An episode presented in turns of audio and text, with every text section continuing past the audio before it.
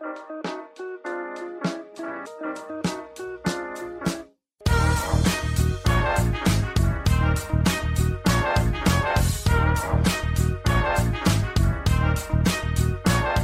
und herzlich willkommen, wir sind die Fotologen. Mein Name ist Thomas Jones und in Rating grüße ich den Falk Frasser. Hallo Falk. Good morning, Mr. Jones. Falk, ähm, es hat sich gerecht, ähm, dass du nicht mehr aktiver Rettungssanitäter bist. Nee, Rettungsassistent? Wie Ja. war es nochmal? Rettungsassistent? Ja, ja, Assistent, gell? Ja, du bist nicht mehr aktiv, hast kein Auto und vor allem wohnst du zu weit weg, um akute medizinische Notfälle zu behandeln, die hier entstehen. Und ich musste mich selbst mit Gaffertape versorgen. Und du hast Fragen da dazu. Du, Thomas du wolltest das tun. den, heißt der Darwin Award oder was? Thomas hat sich den Daumen abgeschnitten. Und dann, dann, Ja. dann ruft er nicht wie ein normaler Mensch, wenn er von, vom Gelenk bis oben und dann jetzt, Achtung, liebe Leute, wer das nicht hören kann, Ohren zu halten, wenn ihr nicht am Steuer sitzt, dann schneidet er von hinten durchs Fleisch seinen Daumennagel durch. Na, von Und vorne. dann schickt er also- mir ein Foto und sagt Aua oder schreibt Aua und hat ein Pflaster drum. Ja, Weißt hey, du, die- froh, der dass ich ein Bild geschickt habe, als ich es verarztet hatte und Aua geschrieben habe. Ich meine, das hat ja Tradition in in meiner Familie. Oder fährt irgendwie mit einem Handtuch drum gewickelt, blutend in die Notaufnahme. Und die Antwort auf meine Frage, was mit Nähen war, ich hab's geklebt. Das ist unglaublich. Der Typ ist so krank, aber ich liebe ihn. Ja, das ist, ähm, das hat ein bisschen Familientradition bei uns, ähm, sich Sachen abschneiden, irgendwie, vor allem den Daumen. so, ähm, ich wollte dann grad, runterspielen. jetzt wollte ich gerade nachfragen, ja. Ja, also das ist wie bei hier bei Star Wars kriegen ja alle ständig die Hand abgeschnitten und in der ganzen Familie und bei uns äh, ist es halt, sich den Daumen äh, tief einzuschneiden irgendwie. Das ist witzigerweise der gleiche Daumen, an dem ich eh schon eine Riesennarbe hab. Äh, über den Daumenrücken, nenn ich's mal, läuft quer eine Narbe, die ich mit der Dummheit als Kind mal geholt hab. Ähm, weil ich aus einem alten Mülleimer, kennst du diese kleinen Stahlblech-Mülleimerchen, diese Bad-Mülleimer? Aus so einem, weil da passte der Basketball perfekt durch, habe ich mir einen kleinen Basketballkorb gebaut äh, für einen Hinterhof, für- weil Ghetto-Kind und habe aber alle die die Plastikteile runtergemacht, damit der Ball ganz durchpasst. Und dann guckt unten ja das blanke, scharfe Stahlblech raus. Hat dann circa fünf Minuten gedauert, bis ich den Daumen von unten gegen den äh, Mülleimer gehauen habe, der dann stecken blieb, der Daumen an dem Stahlblech. Gott, genau. Oh Gott, oh Gott. Also wer heute nicht, also wer mit sowas nicht klarkommt, vielleicht lieber die Ohren, Augen und alles zuheben heute. Ähm, auf- aber das ist ja schon, weiß ich, 30 Jahre her oder so. Ähm, und ja, wie gesagt, äh, am Samstag beim äh, Kartonschneiden, nee, Freitag? Ja, Fre äh, beim letzten Freitag, genau, beim Kartons zerschneiden. Kennst du diese, diese kleinen, super stabilen, wie diese Apple-Kartons? Also das hat der Apple irgendwie angefangen, diese super stabilen Produktverpackungen zu bauen, aus diesem verstärkten Panzerkarton die, irgendwie. diese, diese extrem harte Kartonage, die, die so ein Stück ist wie so ein, wie so ein Pressholz oder, oder diese Mega-Wellpappe? Gibt ja so zwei Sachen, da kannst du im LKW drüber fahren. Nee, die, diese, also das ist nicht Wellpappe, sondern ein massives Pappding irgendwie. Und da, daraus sind die Produkt, die Schmuckkartons, nennt man es, ähm, äh, sind daraus gebaut bei Apple. Und das macht ja mittlerweile jeder Hersteller irgendwie. Und da so einen habe ich ähm, auseinandergenommen und drei Seiten erfolgreich eingeschnitten. An der vierten Seite ähm, bin ich ein bisschen abgerutscht, habe das Ende nicht ganz erwischt. Und wo ich es dann nachschneiden wollte, bin ich nochmal abgerutscht an der Ecke. Und ja, bin von vorne nach hinten durch den Daumen durchgefahren mit einem äh, mit so einem Kartonmesser, so ein nagelneues mit frischer Rasierklinge sogar drin ähm, und habe sogar geschafft, den Daumennagel noch ähm, durchzuschneiden. Also da blieb das Messer kurz stecken, da musste ich es rausziehen. Äh, ja, und dann habe ich ein Pflaster drüber gemacht. Also wenn, wenn ich nie diesen Move mit dem Rettungsdienst gemacht hätte, wäre ich jetzt kollabiert. Weil, also, habe ich es euch erzählt? Ich bin, muss, ich bin früher immer kollabiert, wenn ich irgendwo Blut gesehen habe. Mir ist schlecht geworden, musste mich Nee. hinsetzen. Das ist, ja doch, ich, ich habe jetzt Zivil, Hast ich bin aber ja richtige. Berufswahl getroffen eigentlich. Ja, genau, beste Voraussetzung. Ich habe jetzt Zivildienst gemacht am Flughafen in Düsseldorf. Und ähm, ich habe mich da beworben, weil ich jemanden auf einer Party kennengelernt habe, der da auch Zivi war, der war gerade fertig. Und der erzählte mir von, also ich war jung und, also jetzt bitte das nicht auf heute beziehen, ja. Ich war jung und wir saßen mit fünf Bier auf der Party und er sagte, boah, wenn die Urlauberinnen aus, aus Mallorca wiederkommen, dann kommen die die Treppe runter und du stehst mit deinem Krankenwagen da und dann haben die kurze Röcke an und dann Fernweh und du redest den ganzen Tag nur mit Piloten und siehst nur Flugzeuge aus aller Welt und kannst Menschen beobachten und weiß der Teufel. Also irgendwo zwischen Fernweh und äh, jugendlicher, jugendlichem Übermut wollte ich unbedingt zum Flughafen und dann kam ich da halt an und dann kam der Sani an und sagte, also Rettungsassistent, muss man heute sagen, den es für jedes Gebäude gab. Sagt er, so, super, der, weiß ich nicht, Lars hat heute seinen letzten Tag, du hast deinen ersten, das passt ja wie Arsch auf einer, du bist der neue Rettungszivi, so hieß das früher. Ich denke, was ist denn Rettungszivi? Ja, du kommst einfach mit, wenn was passiert und in dem Moment piepst es. Ich war den ersten Tag da, ich hatte noch nie so eine Uniform an, ich kam mir völlig behämmert vor und dann sagt er, komm mit, Notfall. Ich sagte, verarschen, oder? ja, dann musste ich mit dem mitrennen und dann dachte ich, äh, äh, da, da wäre ein Typ, also ich dachte, man hätte dem den Kopf weggeschossen. Ich habe in meinem Leben vorher noch nie so viel Blut gesehen. Später durfte ich lernen, dass eine ganz normale Kopfplatzwunde halt ein bisschen mehr blutet, als man so glaubt. Der war halt hingefallen. Ja, und dann schrie der Sani mich die ganze Zeit an, ich soll ihm irgendwas geben, von dem ich natürlich nicht wusste, was es ist, weil ich hatte meinen ersten Tag. Ja, gib mir Kompressen und dann habe ich dem irgendwelche Dreieckstücher gegeben, weil ich dachte, Kompresse ist irgendwas. Schraubzwinge rausgehe. ja, so genau. Und dann irgendwann saß ich neben dem und der Patient saß da und ich war genauso weiß wie der Patient und dann sagt der Sani, was ist denn mit dir los? Da habe ich gesagt, ich kann kein Blut sehen. dann sagt er zu mir, willst du mich verarschen, was machst du denn dann hier? Und ich habe gesagt, na ja, ich dachte, hier ist Fernweh und so. Und hatte dann aber die Hoffnung, dass ich über diesen, äh, dieses Unglück hinweg ähm, der Rollstuhlgarde zugeordnet werde. Also ich musste auch Rollstühle schieben, aber du hast dann so einen, so einen Sonderstatus, weil du dann halt aus jedem Notfall rausgerufen wirst und dann lässt du deinen Menschen im Rolli stehen und ein anderer Kollege löst dich ab. Und ich hatte halt dann gedacht, Gott sei Dank, dann muss ich das jetzt nicht mehr machen. Dann guckt er mich tief an und mit stitzenden Augen und sagt, dich kriegen wir schon noch auf die Reihe. Und ja, so bin ich in da reingerutscht. Aber ich wurde dann mit Konfrontationstherapie an Blut gewöhnt und fand es dann irgendwann spannend. Also nicht das Blut, ne? Aber ich, ja, also vorher, ich konnte kein Blut sehen. Ich habe auch einen Rettungswagen gesehen ähm, in der Zeit. Mit Alarm fuhr der an mir vorbei und ich Weichei, habe schlottrige Knie gekriegt, weil ich mir Sorgen gemacht habe, wer da gerade krank ist und so. Das ist, ähm, das war der schlimmste Move meines Lebens eigentlich. Also der, der geilste zugleich auch, aber ich habe da eigentlich nichts verloren gehabt in dem Job. war einfach, ich war einfach das, äh, das absolute Quotenweichei äh, im ganzen Kreis Mettmann, glaube ich. Ja. Na, das geht so. Also witzigerweise, bei mir selbst geht's besser, als wenn es bei jemand anderem wäre. Mhm. Also wie gesagt, ich kann mit, mit dem, also das kam mir wirklich so ein kleines Fontänchen äh, an Blut kurz raus. Dann habe ich das Messer in die Ecke geworfen. Das liegt vermutlich heute noch. Äh, und bin dann halt mit dem Daumen aus dem zweiten Stock runtergerannt und habe die Treppe ein bisschen versucht einzusauen, oder versucht nicht einzusauen. Ähm, das ging, also das fand ich jetzt eigentlich relativ easy. Gut, Schock vielleicht auch, aber ähm, mhm. ja, Sicher. das war ganz okay. Wobei den wirklichen ähm, Preis für ähm, härtester Typ, den es jemals gab, kriegt sowieso mein Opa. Ähm, jetzt vielleicht wirklich eine Minute weiterspringen, jetzt wird es ein bisschen grafisch. Ähm, der hat sich mal an so, Visuell, ja. Der hat sich an so einer Bandsäge mal den halben Daumen weggesägt, also wirklich den halben Daumen, also den Daumen halb weggesägt, so muss man sagen. Der hing noch an so ein paar bisschen Haut, Fleisch und Sehnen und Knochen, keine Ahnung, was da noch übrig war. Mhm. Und hat sich den halt wieder so dran gehoben quasi, ist zum Arzt gefahren, gelaufen, ich weiß es gar nicht, ist vorne in die Sprechstunde reingelaufen, hallo, ich muss zum Doktor. Die so, was ist denn? Hebt er seinen Daumen hoch und stupst ihn einfach an, sodass er wieder runterfällt zur Hälfte. Die hat dann erstmal hinter ihre Theke gekotzt und dann kam der Arzt und hat das Ding irgendwie verarztet. Ähm, ja, und der, ja, der kannte da halt auch gar nichts. Also, das passiert halt deswegen, nur den alten Leuten, ne? Ich weiß nicht, wie die das machen. Das ist, also, ja die, die, so, so, was war der für ein Baujahr? Warte mal, du bist jetzt ah, so 40 ah, oder ist, sowas? Mein Opa ist Baujahr Mitte der 30er Jahre gewesen, irgendwas. Ja, naja. Komm, ein, eine Geschichte aus dem Rettungsdienst. Wahrscheinlich kannte dein Opa den Typen. Wahrscheinlich kannte dein Opa den Typen. Das krasseste, was ich echt je erlebt habe. Ähm, die Leitstelle meldet sich und sagt, fahren Sie mal hin, wundern Sie sich nicht, die Ehefrau hat angerufen, der Patient weiß nichts davon. Äh, der wechselt gerade einen Reifen. Ich sage, dann soll ich jetzt mit Alarm hinfahren, wenn er noch einen Reifen wechseln kann? Ja, bitte. Ich denke, was? Dann sind wir da hochgerast nach Hösel. sind wir da hochgerast und äh, dann war da so ein Mensch mit seinem Reifen zugange und seine Ehefrau stand dahinter und hatte die Hände vor, vor den Kopf verschlagen und ich denke, was passiert da? Da ist, also wir kamen da an und er hatte gerade fertig, hatte aber seine rechte Hand in so ein völlig verblutetes äh, Handtuch gewickelt. So. Und dann sage ich, was machen Sie da?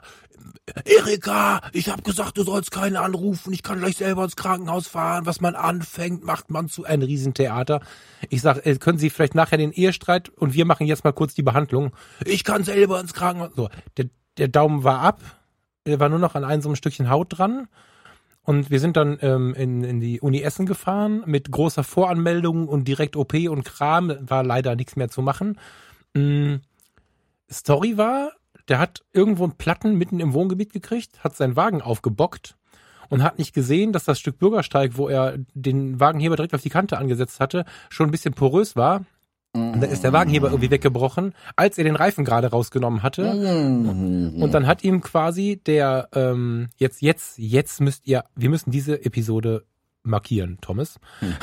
Jetzt müsst ihr kurz Ja, ich, ich mache eine Sprungmarke rein. Das ist glaub ich, das erste Mal, dass ich eine Kapitelmarke reinmache. Jetzt müsst ihr, jetzt müsst ihr kurz weghören. Und dann ist halt das Auto auf den Reifen gefallen und stand halt auch auf den Reifen. Also das Auto ist nicht kaputt gegangen, weil es dann, also weißt du, ich meine, der Kotflügel klemmte auf dem Reifen, aber der Daumen war dazwischen.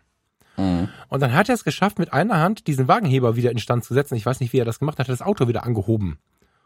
Und hat dann aber den Reifen zu Ende gewechselt. Mit einer Hand. Ich weiß nicht, wie das. Das ist mir absolut schleierhaft. Wir haben nachher noch gesagt, die Frau hat ihm heimlich geholfen und nachher so getan, als ob oder was weiß ich, keine Ahnung. Aber irgendwie kamen wir da an, das Auto war wieder fahrbereit, es war halt nur der Daumen ab. Und also das war krass. Also wie diese, wie diese Menschen, wir müssen jetzt nicht mehr auspacken, da habe ich schon noch zehn Dinger von, weil diese Leute, angefangen habe ich ja 99, da gab es durchaus noch die letzten, die eine 18 vorne stehen hatten im Geburtsdatum. Wie diese Leute mit ihren Schmerzen und ihren Notfällen, die haben halt noch richtige Notfälle gekannt, so, ja. Also unglaublich. Hm. Oh, ich überlegen, aber die zwölf Minuten jetzt bereuen hier. Ja, genau. Also der, ich mache auf jeden Fall eine Sprungmarke rein. Ähm, hallo und herzlich willkommen zum zweiten Teil der Fotologen mit weniger Pass auf, wir- abgetrennten wir- wir- Gliedmaßen. Wir müssen irgendwie schreiben, ihr könnt ab Minute zwölf oder so. das könnt ihr rein. Wir können ja, die Fotobombe kann ich noch nicht drücken, weil du hast noch eine Leser, ein Leserbriefchen. Das hat noch nicht so viel mit Foto, ein bisschen doch, oder? Doch, ist auch. Ja, ein bisschen. Oder? Guck mal, hier mache ich so einen verhungerten Klingel. So machen wir das jetzt. Jetzt fühle ich mich schlecht, weil irgendwem ist gerade übel. Das tut mir leid. Ja, na, so ist es halt. Bei uns ist halt eine, ähm, wie heißt Wunderkiste, man weiß nie, was man bei einem Podcast bekommt. Ich habe aber Mm, zwei, drei Jahre versucht, das zu vermeiden, das zu tun. Jetzt ist es passiert. Jetzt ist es passiert. Gut, irgendwie bin ja ich dran schuld, weil ich mir halt hier, also, weil was passiert ist. Wir wollten ja nicht mehr drüber sprechen. So. Kannst du eigentlich aufhören, mit diesem Daumen ständig in die Kamera zu halten, bitte? Ich kann das nicht mehr sehen, das ist vorbei. Ja, Themenwechsel, lieber Thomas. Mhm. Ähm, wir haben einen äh, Leserbrief, Leser-E-Mail bekommen, eine Frage bekommen. Ähm, oder vielmehr eine Einschätzung, eine Einschätzungsanfrage. Das klingt alles komisch. Jemand hat mich gefragt, ähm, ob ich mal eine Einschätzung geben könnte zu den kürzlich erschienenen ähm, neuen Apple-Laptops, Notebooks. Und äh, es gibt auch noch einen Mac Mini, aber ich glaube, die hauptsächlich um die Notebooks soll es gehen oder was da drin steckt, ist im Prinzip überall das gleiche. Und ich hatte dann kurz mit dir drüber gesprochen und du hast auch Interesse dran geäußert. Ähm, deswegen dachte ich mir, können wir es vielleicht äh, versuchen, kurz hier ein bisschen abzuhandeln, tatsächlich im Podcast.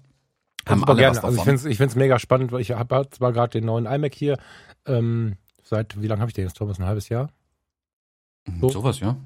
Ja, und ähm, bin immer noch sehr fasziniert davon, was der Alte auf dem Nachbartisch jetzt immer noch weiter rennt wie blöde. Also nicht mehr mit den Anforderungen, die ich jetzt hier habe, aber ansonsten macht er immer noch seinen Job und früher oder später muss da mal ein mobiles Gerät her und ich finde diese neue, siehst du, geht schon los, den neuen äh, Chip, der da drin steckt, total spannend. Mhm. Und natürlich habe ich ungefähr nichts davon verstanden. Und deswegen kam mir das sehr gelegen, als du ganz vorsichtig kamst, sollen wir mal drüber reden. Und ich habe sofort gesagt, ja, Vollgas. ähm, Thomas sagte aber auch gleich, er führt einen Monolog. Also nicht wundern, ich Genau, mache du musst mich unterbrechen mit Fragen. Ne, ich gehe mir gleich einen Kaffee machen, machen den Mac laut, während du erzählst und dann äh, komme ich wieder. Hörst Podcast in der Aufnahme quasi. nee, aber ohne Witz, also auch die, die Apple jetzt vielleicht gar nicht so interessieren. Ähm, wir machen natürlich, wir, wir kommen gleich auch nochmal zur Fotografie, also es ist jetzt keine Apple-Episode. Mm, Aber ich glaube, dass es ein spannendes Thema ist, weil wenn ich das richtig verstehe, mm, ist es schon so ein bisschen, ist Game Changer ein bisschen großes Wort, weiß ich nicht, aber äh, ja, also ich finde es hochinteressant und bin ganz gespannt, was du dazu zu erzählen hast. Ich habe auch die Keynote, ich habe den ganzen Kram nicht mitbekommen. Ich habe nur gesehen, irgendwas ist mega neu und anders jetzt. Ähm, ja, geh mal, was, Ah, die- was wird denn genau gefragt? äh, ob die Dinger gut sind oder nicht. Ähm, Ah, kurze Antwort, ja.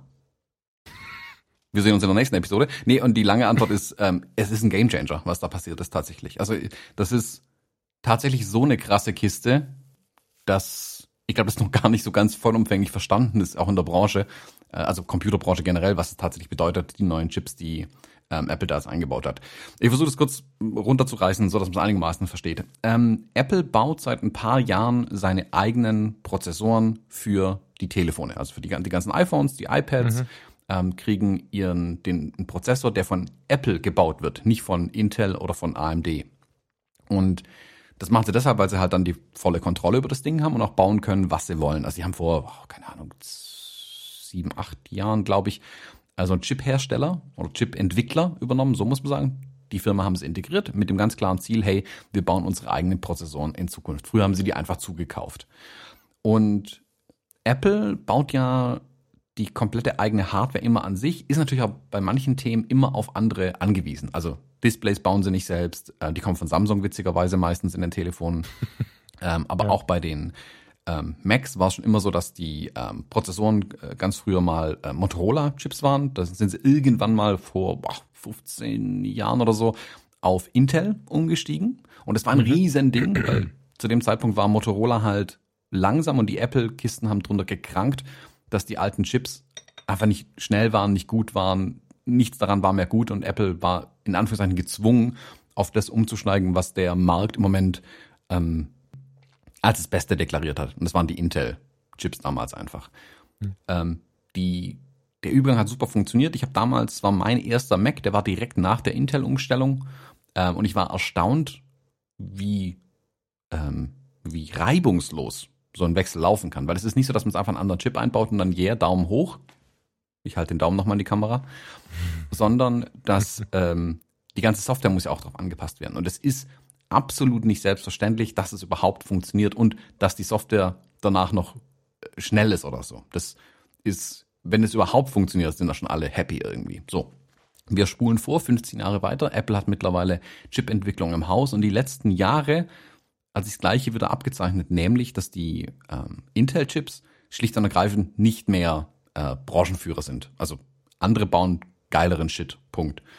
Mhm. Und einer der anderen, der geileren Shit baut, ist Apple mittlerweile, weil die CPUs in den iPad Pros zum Beispiel schon eine ganze Zeit lang schneller sind als die Intel-Chips in ihren Laptops. Heißt, mhm. Apple hat eigentlich das, den eigenen besseren Chip im Haus, aber kann ihn bisher in den Notebooks einfach nicht verwenden.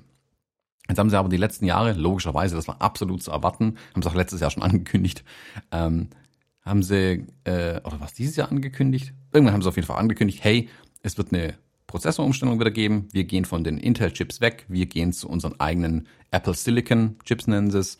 Und der heißt jetzt M1, M1. Und der kommt bis Jahresende, war die Ankündigung, wird es das erste Gerät damit geben. Und alle so, ja gut, das hat schon mal nicht schlecht funktioniert, das wird okay laufen. Ähm, aber die Frage ist ja dann, bauen sie bauen sie es in das kleinste Laptop ein, das dann gerade so okay ist, weil erster Chip und so weiß man nicht so, ob es funktioniert und hast du nicht mhm. gesehen und man ist mal eher vorsichtig. Du baust es jetzt nicht in einen Mac Pro ein. Mhm. Ähm, und da sind die CPUs ja auch recht schnell in den großen Kisten. Und alle dachten, ja, die werden erstmal vorsichtig spielen. Vielleicht das MacBook Air oder so. Vielleicht der Mac Mini. Hm, okay. Jetzt kam vor zwei Wochen, war die Ankündigung, die Keynote, die lohnt sich anzugucken, auch ähm, videografisch. Geil, mhm. was die mittlerweile machen. Echt coole Videos. Mhm. Und dann haben sie die Dinger vorgestellt und während der Vorstellung dachte ich mir schon, wo sie ja präsentieren sie ja Charts, wie schnell die Dinger sind und hast du nicht gesehen und wie gut und wie reibungslos alles funktioniert und so. Und während ich vor ein paar Jahren ja selbst den Glauben an Apple irgendwie verloren hatte, weil sie vor ein paar Jahren halt den, den Mac so ein bisschen, ah ja, das Produkt läuft halt noch mit, aber eigentlich bauen wir Telefone, äh, war, hat sie das die letzten vier Jahre tatsächlich wieder gedreht. Und die haben wirklich wieder gemerkt, hey, wir vergessen hier die, äh, Professionals, die mit den Macs arbeiten, gerade einfach zu sehr. Und das trägt jetzt richtig Früchte, äh, richtig leckere Früchte. Mhm.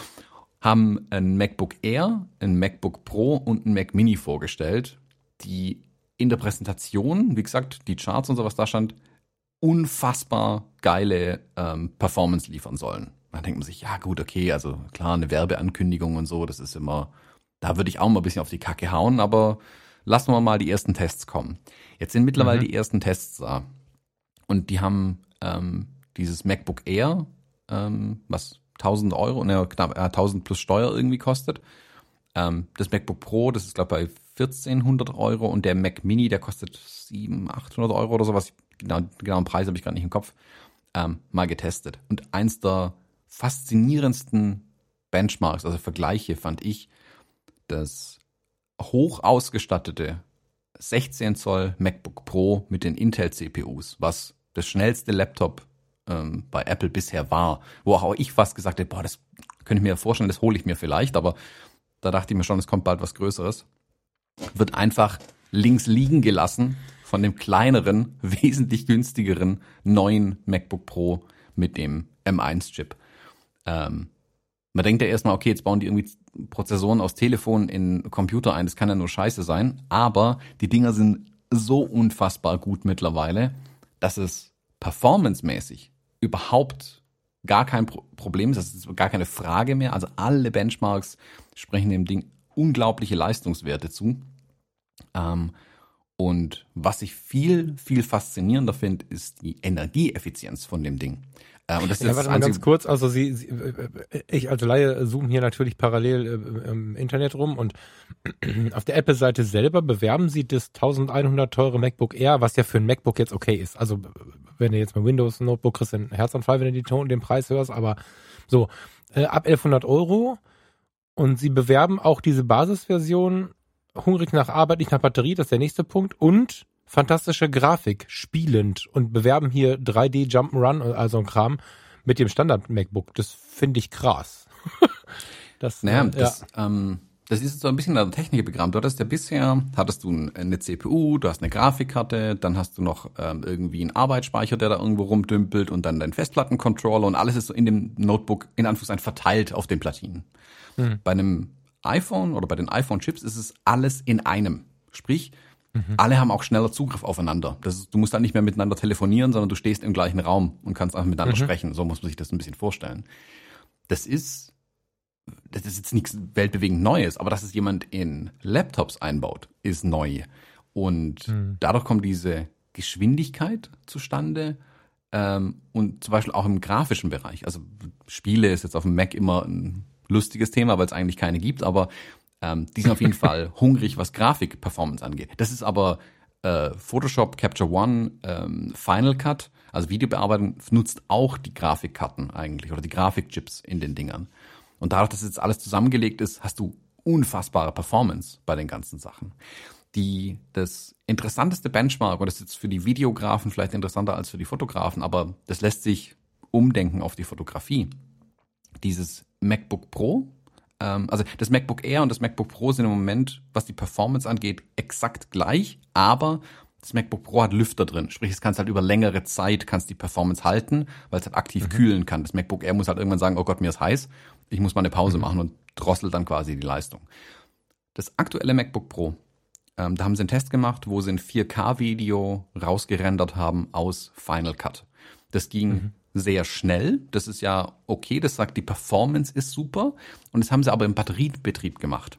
Ähm, und das Ding hat irgendwie 20 Prozent von seinem Akku dafür gebraucht oder so. Hm? Das alte MacBook Pro, das Vorgängermodell, hat es nicht geschafft, das gleiche Video zu exportieren, bevor die Batterie leer war. Mhm. Also dieses Problem, okay, was krass. ich ja immer mit den Notebooks habe, ist, dass die, klar kannst du mobil arbeiten, zehn Minuten lang, weil dann ist die Kiste halt leer. Das ja, nur wenn du was renderst, ne? Also, äh, aber das normale hier online irgendwas zurechtschreiben, Kommunikation und so ist ja jetzt ja, schon. Ja, das ist ja alles, aber das ist ja nicht Arbeiten für mich. Also ja. Arbeiten ist Bilder importieren, bearbeiten, Zuschnitte machen, Capture One, Lightroom, Photoshop, ich ganz mich egal. Auf den Shitstorm wieder jetzt, wenn du mal wieder sagst, das ist für mich keine Arbeit. Ah. ja. Nicht meine Arbeit. Also als okay. Fotograf, klar, mein, aber auch da geben sie unglaubliche ähm, Laufzeiten. Aber das hat es vorher schon. Das hat mich nie gestört an den mhm. Laptops. Also das da mein mein altes das MacBook Pro ist jetzt fünf vier Jahre alt jetzt ziemlich genau. Ähm, das war auch, das hat ewig gehalten, wenn ich hier nur ein bisschen ähm, E-Mails mache, im Internet surfen, Video anguck, auch alles okay. Aber die wirklich intensiven Aufgaben, also äh, Grafik, Bildbearbeitung, Video kon kon komplett vergessen, ähm, mhm. hat halt die Batterie einfach gekillt nach Minuten. Das war so schnell vorbei. Ähm, das braucht es gar nicht anfangen irgendwie. Also ohne Strom ging halt nichts so. Mhm. Und das scheint jetzt vorbei zu sein. Und das macht die Kisten wirklich, wirklich, wirklich attraktiv. Weil ich habe bisher ja auf die iPad Pros geschielt. Ähm, mhm. Da ist aber mein Problem, dass es halt kein Capture One für iOS gibt. Ähm, jetzt die neuen MacBook Pros, vor allem das 13 Zoller, was ich ja mittlerweile attraktiver finde als das große 15 oder 16 Zoll. Mhm. Ähm, aber weil es mobiler ist. Also zum, in New York zum Beispiel ging mir mein großes MacBook dann schon wieder auf den Keks, wenn ich den ganzen Tag mit mir rumtragen musste, wenn ich unterwegs was schreiben wollte. Da hätte mhm. ich halt lieber so ein iPad Pro oder jetzt so ein MacBook Pro. Also ähm, äh, ringsrum, um die, die Frage zu beantworten, ähm, die Performance, die Energieersparnis ist der Hammer. Punkt. Ich glaube, da sehen wir gerade erstmal den Anfang. Das sind nur die ersten Kisten, die sie da damit bauen. Mhm. Ähm, preislich sind sie auch, also ich hätte auch, hätten die jetzt alles durch die Bank weg 200 Euro teurer gemacht, hätte ich gesagt, jo, ist halt so. Haben sie aber nicht. Das finde ich für Apple tatsächlich faszinierend, dass sie mal was nicht teurer mhm. machen, wenn es besser ist. Ähm, Im Moment ist es wirklich eine der besten Kisten, die man sich kaufen kann, glaube ich. Ähm, und die, die zweite Frage ging so, aber funktioniert mein alter Kram dann noch, also alte Software? Das hat Apple ja schon immer gut hingekriegt und jeder Vergleich, den ich bisher gesehen habe, ist, dass selbst weil die Kiste so unfassbar schnell ist und ähm, im Hintergrund schnell arbeiten kann, sind manche Software-Sachen, trotz dass ähm, dazwischen ein Übersetzer steht, also die Software spricht Intel, ähm, aber der Laptop hat quasi nur M1 und da muss quasi eine Übersetzersoftware dazwischen, so kann man sich das vorstellen. Und logischerweise kostet die Zeit und Performance. Mhm. Zum Teil sind sogar die, die Sachen schneller als vorher, weil die Kiste so schnell ist. Ähm, und dann, wenn Adobe mal äh, sich rumreißt und die Sachen dann optimiert, ähm, also dann wird Lightroom, glaube ich, endlich mal flitzen, außer sie machen es dann wieder langsamer irgendwie bei Adobe. Aber mhm. auch das funktioniert astrein. Also ich habe überhaupt keine Bedenken. Ich würde mir, wenn mein Laptop morgen ins Wasser fällt, würde ich mir sofort so ein 13 Zoll MacBook Pro kaufen, ohne jegliche Bedenken, dass es nicht funktioniert irgendwie. Das ist so die kurze Antwort. Brauchst du denn das Pro? Also, weil was ich halt ganz spannend finde, ist, dass mir mehrere Leute halt berichten, dass ihnen das, äh, dass er auch ohne diesen, also das letzte schon, äh, ausreicht, selbst wenn sie Foto und Photoshop und Kram machen. Ähm, jetzt machst du natürlich Video, da, aber ohne Video würde da nicht das R reichen? Ja, äh, von der Idee her, ja. Das R, mhm. ähm, es gibt zwei Rs, glaube ich, gerade. Es gibt ein, ein, etwas kleineres, ein etwas größeres. Ähm, da finde ich, ist das okay. Speicherplatz tatsächlich ein bisschen ins Problem. Ach so, ähm, ja, ja, die haben, ähm, stimmt, die haben, äh, warte, Warte, warte, warte. Die kommen halt, also in der Standardausstattung kommen die mit relativ wenig Speicherplatz auf den Festplatten. Ja, die haben SSD, ja, ja, genau. 256 GB oder 512 GB. Das kann ich mal kurz gucken, ob man den aufbohren kann. Kann man. Ja, bis, bis auf 2 Terabyte. Terabyte, aber dann sind es 700 Euro mehr. Boah. ja, okay. Und dann bist preislich nicht mehr so weit von dem Pro weg, tatsächlich. Ja. Ähm, also ein Terabyte kostet 200 Euro mehr, das geht dann noch, aber ja. ja. Genau. Also für meine Zwecke, ich würde vermutlich gleich zum Pro gehen, ganz einfach, ähm, weil ich auch diese, diese komische Touchbar da oben mag eigentlich. Das hat es eher auch nicht, aber das sind Kleinigkeiten. Von der Performance her sind beide super. Und wenn du hm. nur in, ich sag mal, in Sprints arbeitest, also jetzt mal kurz zwei, drei Bilder raus exportieren, dann nochmal zwei, drei Bilder raus exportieren oder mal 100, auch okay, ist es eher vermutlich kein, also nicht schlechter. Nicht viel schlechter, also marginal schlechter wie das Pro. Wenn du es hauptsächlich aber als, in Anführungszeichen, Schreibmaschine verwendest, also bloggen, Sachen schreiben, E-Mails bearbeiten, hin und wieder mal ein Bildchen kurz was dran machen und ein Bild raus exportieren, wenn es sein muss, äh, ist es eher unfassbar gut, weil es ja noch leichter ist. Das ist das, was ich noch mhm. attraktiver finde tatsächlich, ähm, dass du noch weniger mit dir rumschleppen musst. Also ja. Daumen hoch, beide, das R und das Pro, unfassbar geile Kisten im Moment. Ähm, ganz klare Kaufempfehlung. Ich habe mir ehrlich gesagt sogar überlegt, mir den Mac Mini zu holen. Also das ist der mhm. kleine Kiste ohne Bildschirm dran ähm, für mein Studio oben, ähm, wo ich ja, meine Videos drehe. Da steht im Moment mein, mein MacBook quasi immer. Mhm, mhm. da habe ich ähm, meine Kameras dran angeschlossen, mein Hast du nicht gesehen, da lese ich auch meine Texte ab, wenn ich Videos drehe und so weiter. Aber das ist so ein bisschen, ich mach's dann halt auch wieder ständig weg, weil ich es dann kurz brauche zum was machen, dann muss ich wieder alle Kabel hin, dann hängen die Kabel überall rum. Das ist irgendwie eine dumme Lösung und es hat ja auch schon ein bisschen ein paar Jahre auf dem Buckel und mehr als Schreibmaschine ist es eigentlich auch nicht mehr. Mhm. Und da überlege ich mir tatsächlich da so einen Mac Mini hinzustellen, irgendeinen Bildschirm zu kaufen, den mit so einem Weser-Arm hinzumachen. Äh, ja, also auch der super Kiste, keine Frage. Den könnte ich noch als, keine Ahnung, Server oder irgendwie sowas verwenden, wo ich dann Daten drauf ablegen kann. Mega spannend. Weil der auch dann durchlaufen könnte. Also es ist ja schon so, ich beobachte das ja schon länger, auch als ich noch nicht überzeugt davon war, habe ich ähm, durch einen sehr, sehr guten Freund immer so diese Apple Moves mitbekommen. Und das hat mich jetzt insbesondere gefreut, weil es mal wieder ein Move war, der ja, die haben ja dieses Game Changer Image immer so ein bisschen in sich, ne? Und klar ist mhm. es so, dass immer zwei Fronten, die einen verstehen es, die anderen verstehen es nicht und finden es irgendwie kacke und finden es vielleicht auch kacke, weil sie es immer schon kacke finden und so. Aber äh, das ist halt wieder was, ähm, was mich echt aufhorchen lässt. Bei mir tatsächlich am lautesten ist da das Thema Akkulaufzeit. Also wenn ich mir vorstelle, ich habe MacBook Air, habe ähm, was äh, zu arbeiten, was für Thomas Jones keine Arbeit ist, nämlich Kommunikation, E-Mails, äh, solche Sachen.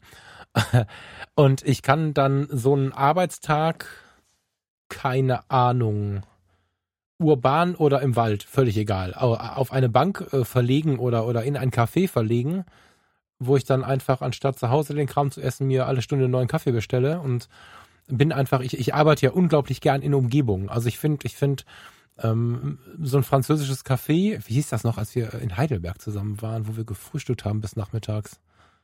Äh, Name, ja. ich hätte gerne ein bisschen Werbung gemacht. Schade. Halt. Hinter der Brücke auf dem Weg zur Kirche. Wie heißt denn das noch? Naja, egal, schade. es gibt Heidelberg viel. ich würd, ja, ja, genau, aber auf dem direkten Weg. Links. Äh, mir fällt der Name nicht ein. Aber so ein Laden, so ein kreativer Laden, da werde ich halt dann auch kreativ. Und äh, wenn ich mir jetzt vorstelle, hast du eine Vorstellung davon? Ich habe das wieder zugemacht, weil das ist Werbung. Hast du eine Vorstellung davon, wie lange so dieses durchs Internet klicken, schreiben, E-Mails schreiben, Webseiten verändern, kann das ein paar Stunden? Äh, also wir geben es bis zu 18 Stunden an. Ja, Werbung. Ähm, Dann nee. ist aber nur an wahrscheinlich, oder? Mm -mm. Nee. Äh, also für solche Sachen, wenn du jetzt nicht irgendwie grafisch intensive Sachen, also Lightroom, sonstigen Käse, wenn du das wirklich ausklammerst, kein Video nebenher läuft und so, mhm. ähm, kommst, also locker, 16 Stunden kriegst du mindestens Ich würde sogar sagen, dass es die 18 tatsächlich packt. Ähm, vor allem solange der Akku noch neu ist. Klar, das wird über die Jahre immer schlechter, aber das ist bei allen so. Ähm, ja, das habe ich aber, also ein Arbeitstag, wenn er mal 10 Stunden lang ist, ist es ja schon viel. Du sitzt ja nicht permanent da und hämmerst auf das Ding ein, ähm, realistisch mm. gesehen. Äh, sondern ähm, mal ist das, ist das Display dann aus, du läufst in den nächsten Laden, also du kommst damit, das ist das erste Mal, glaube ich, tatsächlich, dass du sagen kannst, äh, für die Art von Arbeit kommst du tatsächlich durch einen Arbeitstag durch. Locker durch einen Arbeitstag durch. Krass. Also ist klar, also, das ist wirklich ein Gamechanger, weil, weil wir kommen ja immer mehr dahin. Also schau mal, wir haben ja jetzt in vielen Bereichen Homeoffice. Jetzt haben wir diese lange Diskussion, die sich mhm. jetzt so gerade breit macht. Die einen sagen, ich will zurück ins Büro mit meinen Leuten quatschen, die anderen sagen, nichts ist geiler als das und so. Am Ende ist es aber auch eine Preisfrage und es wird, es gibt Firmen, die bestehen darauf, dass dieser Tage die Menschen ins Büro kommen müssen. Das halte ich tatsächlich für ein menschliches Verbrechen. da bin ich richtig krass. Das ist, äh, also ich würde mir das, also ich, das, da habe ich keine Worte für. So, wenn es vermeidbar ist natürlich. Es gibt Jobs, die kann man nicht von zu Hause machen. Aber es gibt auch die Firmen, die überlegen, Sekunde mal. Wir haben unseren Mega-Standort im Düsseldorfer Medienhafen oder im Duisburger Medienhafen oder auf der, äh, am Kudamm in Berlin oder wo auch immer und haben da sechs Etagen angemietet für weiß ich nicht wie viel, 100.000 Euro. Und es läuft gerade genauso, wenn die Leute zu Hause sind. Also nehmen wir doch nur die erste Etage als Präsenzobjekt, der Rest wird frei gemacht und dann äh, haben wir weniger Kosten. So, das, also diese Entwicklung gibt's mhm. ja auch. Und wenn so jemand, der denn dann plötzlich von zu Hause arbeitet, ich hatte so jemanden beim Apple Support am Telefon, das war sehr spannend, ähm, sich dann plötzlich in seinen Garten setzen kann, auf seinen Balkon setzen kann, das ist ja schon ein Move, oder ins Café gehen kann oder in den Wald um die Ecke. Ähm, also das ist wirklich eine Veränderung und was, was, was wirklich zählt, finde ich. Also das finde ich faszinierend. Das kommt auch mhm. zur rechten Zeit dadurch irgendwie bin sehr gespannt, was daraus ja, wird. Ja, das muss man schon auch sagen. Also das ist ähm, momentan auch ein attraktives Gerät, weil ja viele Leute jetzt im Homeoffice sitzen, vielleicht ähm, auch die Firmen merken, oh je, wir hätten mal gescheite Laptops vielleicht kaufen sollen, mit denen man auch tatsächlich arbeiten kann. Ähm, mhm. Weil das sind diese Windows-Laptops für 300 Euro halt leider oft nicht. Äh, ja, also interessantes Gerät, das jetzt vor dem Jahresende aufs Weihnachtsgeschäft natürlich auch nochmal schlau, klar. Also die sind auch nicht ähm, bescheuert, ähm, das Ding jetzt rauszubringen. Also ich, wie gesagt, also Kurzfassung, durch die Bank weg, geile Kisten, ähm, ich freue mich auf, was dann noch mehr kommt. Also ich gucke mir hier mein iMac Pro an und denke mir, boah, Kollege, du hast in zwei Jahren ausgedient. Ähm, da wenn die anfangen, mehrere größere von den Chips irgendwo einzubauen, ähm, dann vor allem stromgebunden. Also wenn du nicht mal mehr das Batterieproblem hast, äh, dann sind das richtige Killermaschinen am Ende, glaube ich. Mhm. Also da freue ich mich echt drauf, ähm, was da noch kommen wird. Und wie gesagt, ich gucke mir die, den, den Wechsel jetzt mit Spannung an.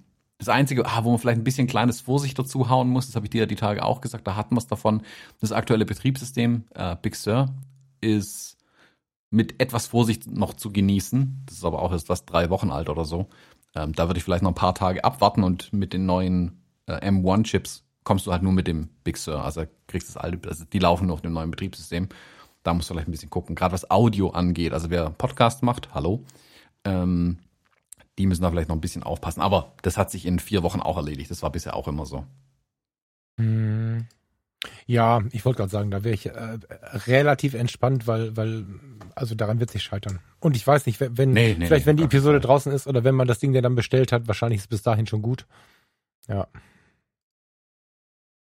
Faszinierend. Also da, das halte ich im Blick. Also ich habe jetzt gerade äh, selbstredend, der geneigte Hörer weiß das, nicht gerade die Möglichkeit, mir so ein MacBook zu bestellen, aber äh, es kommt ja auch 2021 und ich glaube, das wird ein Thema werden, weil also diese Freiheit, die das Ding gibt, finde ich spannend. Mhm. Hm. Also ich bin wirklich gespannt, ähm, äh, wie gut die Kisten noch werden. Ich meine, die sehen jetzt von außen exakt gleich aus wie die alten. Das ist ähm, zu erwarten gewesen. Also bei der mhm. Motorola Intel-Umstellung war es genauso, ähm, mhm. dass die Dinger im Prinzip genauso aussahen, aussahen erstmal wie die alten Notebooks und dann eine Generation später kommt dann das große Redesign, wo sie auch außen viel machen. Da bin ich auch gespannt, was sie da natürlich noch machen. Ähm, ich glaube, da mein Notebook auch noch hält, brauche ich auch kein neues im Moment. Ähm, da bin ich gespannt, was sie da dann noch machen. Also deswegen noch ein Jahr hinwarten ist vielleicht auch kein Fehler, wenn man jetzt das allerneueste, coolsten Shit haben will, vor allem wenn man es nicht unbedingt braucht. Ähm, und ich sagte, du hast ja auch so ein altes MacBook Air noch rumfliegen.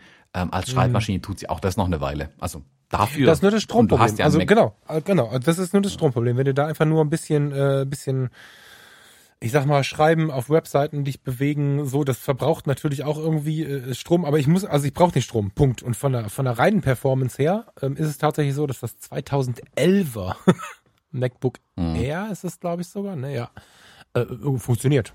Punkt. Ne? Also so. Mhm. Nur damit bearbeite ich zum Beispiel kein Bild. Also von der ja, Performance nee, her schon, aber nicht vom Bildschirm, nicht vom Bildschirm her. Der Bildschirm gibt's einfach nicht her von der Qualität, das muss man sagen. Ob der alt geworden ist oder damals einfach noch nicht so gut war, vermag ich nicht zu beurteilen, aber das ist halt eine Schreibmaschine. So. Ja gut, im Vergleich zu deinem iMac gerade ist das Display halt echt Käse. Also das kann man nicht anders sagen. Ja. Ein bisschen wie EOS gut. R und Leica M, um mal kurz zur Fotografie zu kommen. ja. Ähm, Fotobimmel nochmal? Kommen Warte, wir noch jetzt, zu jetzt aber mit, Jetzt aber eine richtige. Ich hatte die ja gerade. Mit Nachdruck. Äh, ja, es, ah.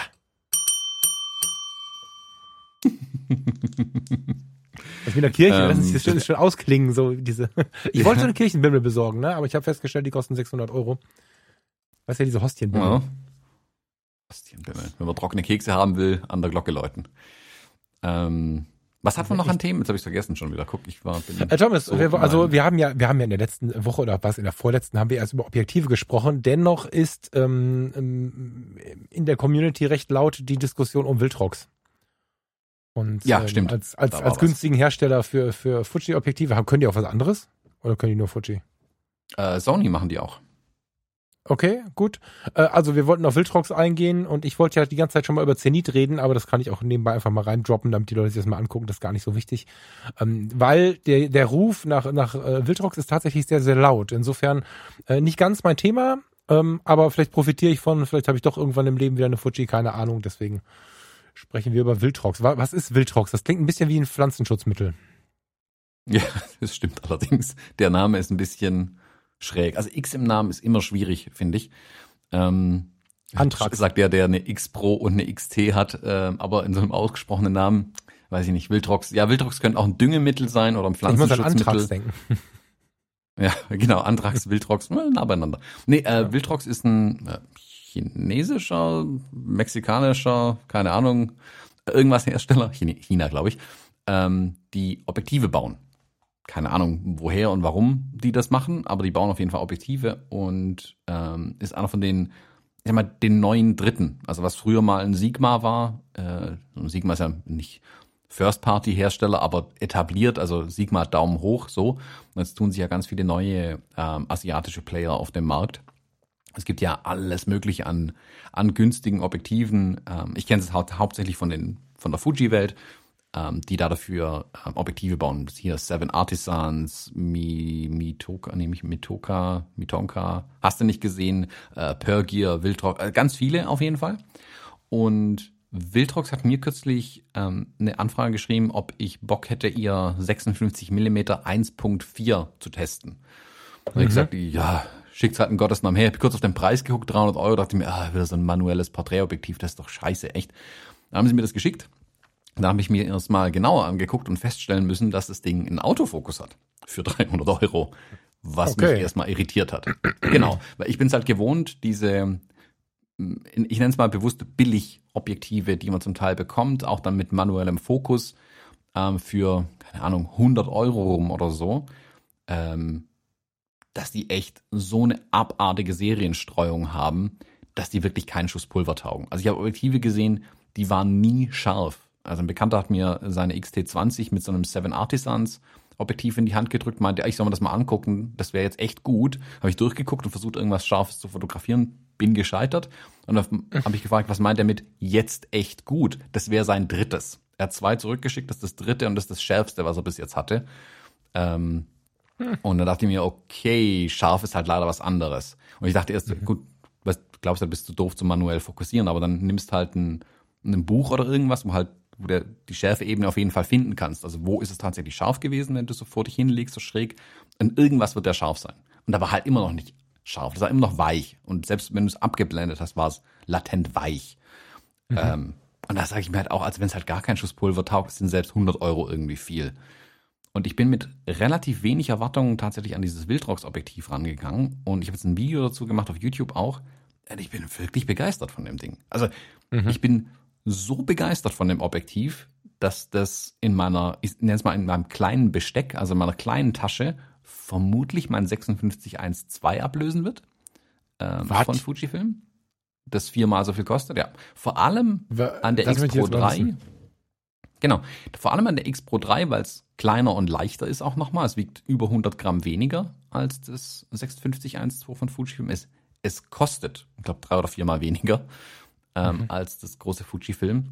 Ähm, es ist äh, völlig ausreichend.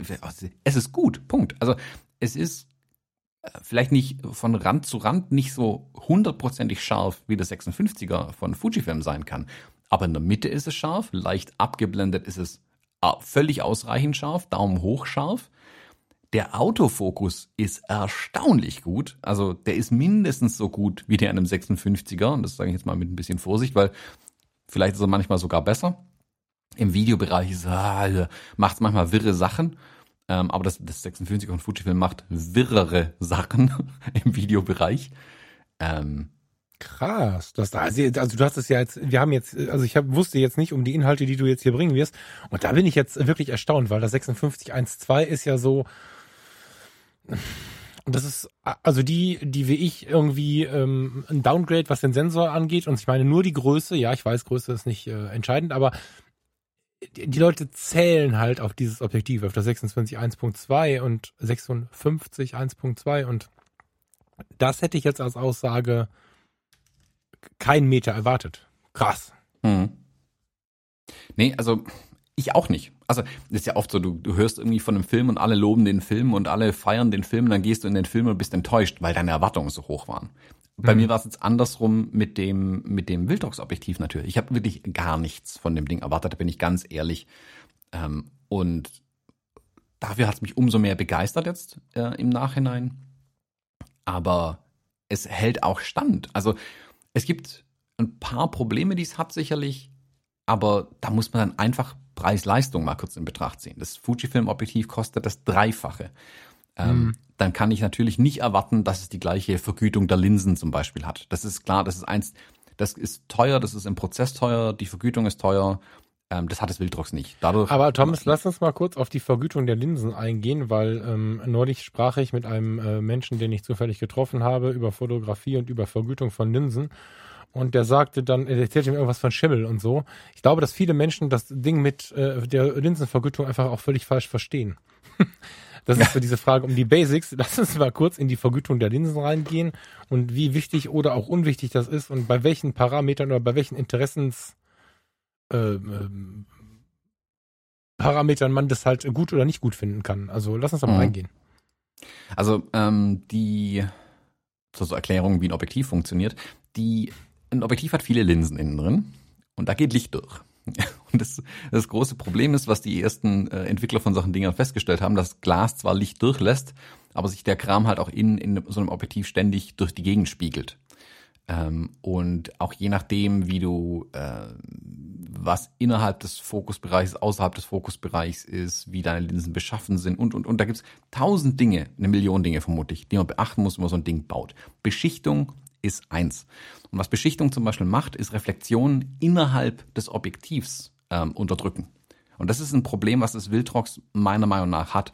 Einer der ersten Tests, oder äh, nicht der erste, aber nachdem ich von der Schärfe so begeistert war und vom, von der ähm, Haptik und von der Qualität erstmal, bin ich rausgegangen und habe versucht, ein paar Porträts zu schießen in tiefstehender Sonne, wie man das in Zeiten von Instagram halt so macht. Ähm, und die Bilder sind durch die Bank nicht zu verwenden.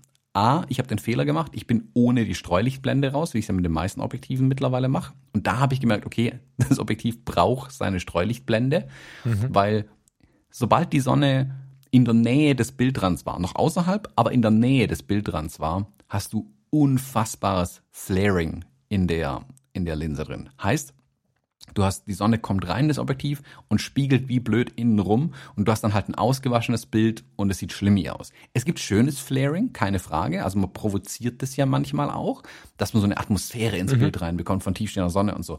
Aber da war es durch die Bank weg nicht mehr zu gebrauchen, das Bild. Also es war keine Chance mehr, mit den Bildern irgendwas zu machen, weil du nur noch, alles nur noch ausgewaschen und schlimmi okay. war.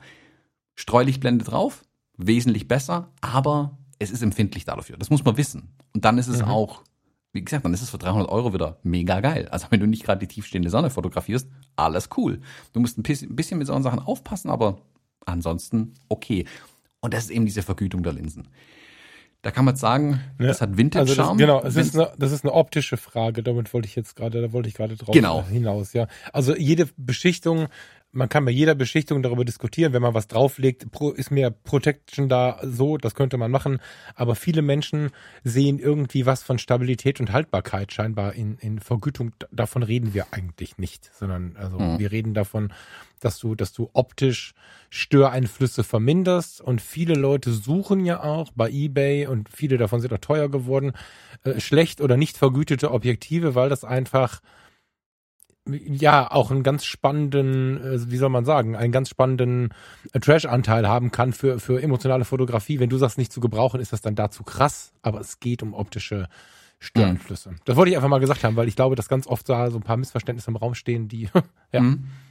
Ja, auch dieser Vintage-Charme, den, äh, wo ich jetzt gerade auch hin wollte. Ähm, ich habe dieses alte Helios ähm, Russen-Objektiv äh, mhm. aus der guten UDSSR. Das hat definitiv Vintage-Charme, weil da ist also, das hat Farbverschiebungen in sich schon. Ähm, das Bokeh sieht ganz wirr aus, aber äh, die Linse ist, keine Ahnung, tausend Jahre alt. Und da ist es zu erwarten und ich weiß, was es tut und ich weiß, woher es kommt. Bei dem Wildrox, ja, es, es kann so ein Vintage-Charme versprühen, aber ich weiß ganz genau, woran es liegt und ich weiß, man könnte das besser hinkriegen, also man könnte ein bisschen Vintage-Charme reinbekommen, ohne sich die ganzen Probleme auch gleichzeitig zu holen, weil mhm. das geht weiter. Du hast ähm, chromatische Aberrationen, das heißt, dass der äh, hochkontrastige Bereich vor und hinter der Schärfeebene unterschiedliche Farben hat. Also davor ist alles rot, dahinter ist alles blau. So, ähm, das ist auch nicht ideal. Du hast Wobei du die CAs mit Lightroom und ich vermute auch mit den Konkurrenz Programm inzwischen mit einem Klick reinholst. Also ich ähm, habe bei dieser Korrektur noch nie einen Negativeffekt gefunden. Das heißt, ich habe sie immer an. Also ich habe hier auch Objektive, die das provozieren. Diese Farbsäume werden sie ja äh, vereinfacht äh, dargestellt genannt. Das ist so ein Problem, was kein richtiges Problem ist. Es gibt so ein paar ja, Objektive, die deswegen nicht so gekauft werden. So, so ja, lang, bitte? bis der Slider nicht mehr ausreicht im Lightroom. Also wenn ja, die, das Purple Fringing mit ja, Slider gut. auf Anschlag nicht weggeht. Da, das ist auch das, was ich habe. Also das wäre Vintage Charm, wenn ich es korrigieren könnte irgendwie dann noch. Ach so, Aber stimmt. So ist es halt. Ja, ja, genau. Also das ist halt so schlimm, dass du es eben nicht wegkorrigiert bekommst. Vor allem, dass ein Fremdobjektiv ist, hast du auch keine Chance mit der internen Korrektur daran zu gehen. Du hast keine Profile dafür in der Kamera, wenn du JPEGs ja, fotografierst. Ja, das ist klar. Keine Chance mehr. Ja, Dann ist okay. einfach vorbei das Thema. Von daher muss man wissen, ist aber kein äh, Showstopper. Also es ist immer noch ein geiles Objektiv, aber man sollte halt ein bisschen wissen, worauf man sich einlässt. Aber das ist Jammern auf hohem Niveau, das will ich damit sagen. Also das ist alles, hm. ich habe es, wie gesagt, nochmal, das größte Lob, das ich dem Objektiv geben kann, ist, es ist an meiner X Pro 3 dran und da wird es dranbleiben. Also ich nehme deswegen hm. nicht mehr das 56er in die Hand. Das, um mal ein paar positive Sachen zu dem Objektiv zu sagen, der das Bokeh ist wunderschön. Das Ding ist scharf, die Farben sind geil, das Bokeh ist geil. Du kannst bei Offenblende damit arbeiten, es ist schnell, Daumen hoch, geiles Porträtobjektiv. Das Objektiv mit einer günstigen XT3, die es im Moment gibt, oder der XS10 äh, für einen ähnlichen Preis mit mehr Ausstattung, ähm, hast du einen Einstieg ins, in die Porträtfotografie, ähm, womit du jahrelang Spaß haben kannst, auf jeden Fall mit dem Objektiv. Also der Schritt, dir das 56er zu kaufen, das ist reines, ähm, wenn du dann wirklich auf diese Performance-Punkt, dieses technisch höchste Niveau von äh, chromatischen Aberrationen, Farbsäume, hast du nicht gesehen, mit da dann mal wirklich Wert drauf legst, dann kannst du das Geld in die Hand nehmen und das Fuji-Objektiv kaufen. Vorher brauchst du es aber nicht. Für, für ähm, ambitionierte Amateure ist das Wildrox mehr als ausreichend. Geiles ja. Ding. Vor allem für den unfassbaren ja. Preis ja. nochmal. Also, Pass auf, da, dabei, dabei kommt mir ein ganz, ganz spannender Gedanke. Es ist ja schon so, dass die hm, wie formuliere ich das? Also mit unseren Gesprächen, wie wir es führen, wie sie auf YouTube passieren, wie wir sie in Zeitschriften finden und so, äh, passiert ja der größte Teil der Kameraberatung, muss man ja ehrlich aber sagen, oder die Zubehörberatung im, im, im ganzen fotografischen mhm. Bereich. Und das wahrscheinlich äh, von allen, vom Anfänger über den, über den Hobbyfotografen bis zum Profi, sind das so die einflussnehmenden, ähm, ja, Player. Und was äh, wir und die Redaktionellen erst recht, also die äh, Magazine und so sich erst recht angewöhnt haben, ist so ein bisschen analog zur Autoindustrie ein, eine, also irgendwann sind die Sachen ja weniger spannend geworden. Das war aber schon in den 90ern. Da war einfach so viel gutes Zeug dabei, dass es dann schwierig wurde, Abgrenzung zu schaffen. Also hat man sich auf Nuancen gestürzt. Ich berate gerade einen Freund zum Thema Auto und da gibt es dieses DSG-Getriebe von VW Skoda, äh, was bis heute in die neuen Fahrzeuge äh, kritisiert wird, das merkt kein Mensch so richtig und wenn doch, gewöhnt er sich dran und weiß es nach einem Monat nicht mehr, wahrscheinlich nach einem Tag nicht mehr. Das ist bei der Kameraindustrie genauso. Wir kaufen teilweise Geräte nicht, weil auf solchen Sachen wie CAs, also chromatische Aberrationen und alle möglichen anderen herumgeritten wird, weil wir irgendwas zu reden brauchen. Und am Ende ist aber der Eindruck, den wir haben, wenn wir das Ding benutzen, ein ganz anderer. Es gibt zum Beispiel von Canon das 85 mm, ich glaube 2.0 ist das. Das ist total schön kompakt. Das ist eine super gute Porträtlinse jetzt auch gerade für die, für die Spiegellosen. Also so eine RP, so eine R. Bleibt damit relativ klein bei trotz Porträtobjektiv und dann schreien sie alle immer mit den chromatischen Aberrationen rum. Ich habe mir das mal ausgeliehen, bevor ich das Zeiss gekauft habe. Und ja, völlig roh als JPEG irgendwie raus exportiert. Äh, ja, sehe ich auch CAs, wenn ich Gitterstrukturen habe, wenn ich Treppchenstrukturen drin habe und so. Wenn ich es in Lightroom lade und den Klick gesetzt habe, sehe ich davon gar nichts mehr. Dafür bekomme ich aber für echt kleines Geld im Vergleich 1000 Euro weniger, als ich bei Canon hinlege. Ich glaube inzwischen sogar noch mehr, also noch weniger. Ähm, ein richtig geiles Objektiv. Und das ist ein bisschen mit der Grund, auch genau das, was du sagst, dass ich die also bei fotograf.de zum Beispiel fange ich jetzt an, ein bisschen auf Technik zu gehen. Da wirst du jetzt vielleicht sagen, oh, der Frasser und Technik. Aber ich gehe darauf, was ich halt bemerke. Ja, natürlich schaue ich dann immer, was schreibt die, die, die, die Lötkolben, ich sage ja immer die Lötkolben-Jungs, ne? Die Jungs, die, und ich sage jetzt die Jungs nicht aus dem Gender-Problem, weil es sind meistens Jungs, die so früher Platinen löten und ätzen mussten und so. Das sind ja oft die, das ist ganz wertschätzend gemeint und mit, mit einem Lächeln, ähm, die sich noch Messfelder und, und irgendwelche Auflösungsecken und so, so ein Kram angucken. Das siehst du nicht, egal was du mit deinem Bild machst. Und hm. ich äh, rezensiere da jetzt Objektive, teilweise welche, die ich sowieso benutze, teilweise schaue ich mir auch gezielt welche an und werde nur im Beisatz erwähnen, was die, was die messtechnischen Kollegen so sagen und spreche mal über den Bildeindruck, spreche mal über das, was das Objektiv zeigt, weil ich ein bisschen davon weg möchte, dass wir diese Sachen klein diskutieren und Chancen verschenken. Ja, es gibt Leute, die sagen kategorisch, Fuji hat nur einen zu kleinen Sensor und hat damit kein Bouquet. Das ist Quatsch. Für mich ist es zu wenig Kleinbildschirm. Punkt. Das heißt aber noch lange nicht, dass ich mit einer Fuji, wenn es keine anderen Kameras gibt, nicht unglaublich glücklich werde oder vielleicht auch wieder mal glücklich sein werde, so in der Zukunft. Es gibt so viele Sachen, die so gerade rausgehauen werden, die Leute vom Kauf abhalten. Und da geht es nicht um Kauf im Sinne von Geld kaufen, sondern im Sinne von Erleben.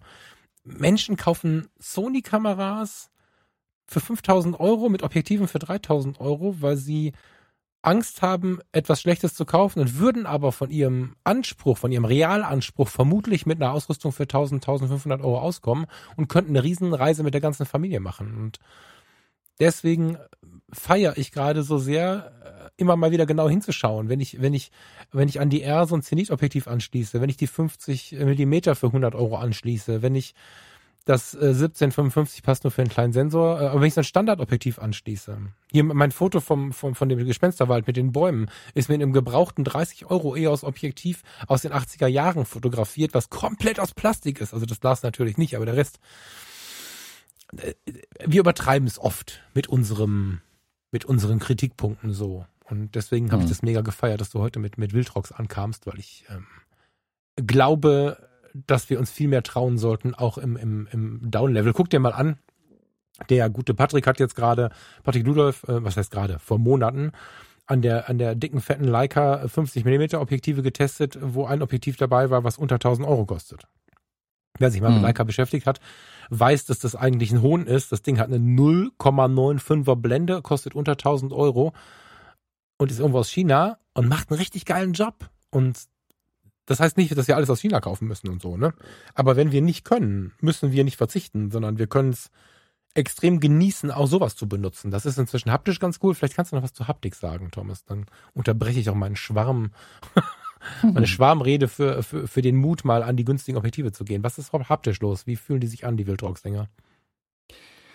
Ah, das ist, glaube ich, der, der einzige wirkliche Kritikpunkt, Ach, den ich an der Kiste, genau, da fängt es nicht an, den ich an der Kiste hab äh, die Bedienung ähm, tatsächlich. Also haptisch okay. und, und ähm, Verarbeitung ist super. Komplett aus Metall, Metallbajonett, Metallstreulichblende, was ganz geil ist. Also das hast du auch nicht jeden Tag. Normalerweise wird der gerade da gespart dann auch.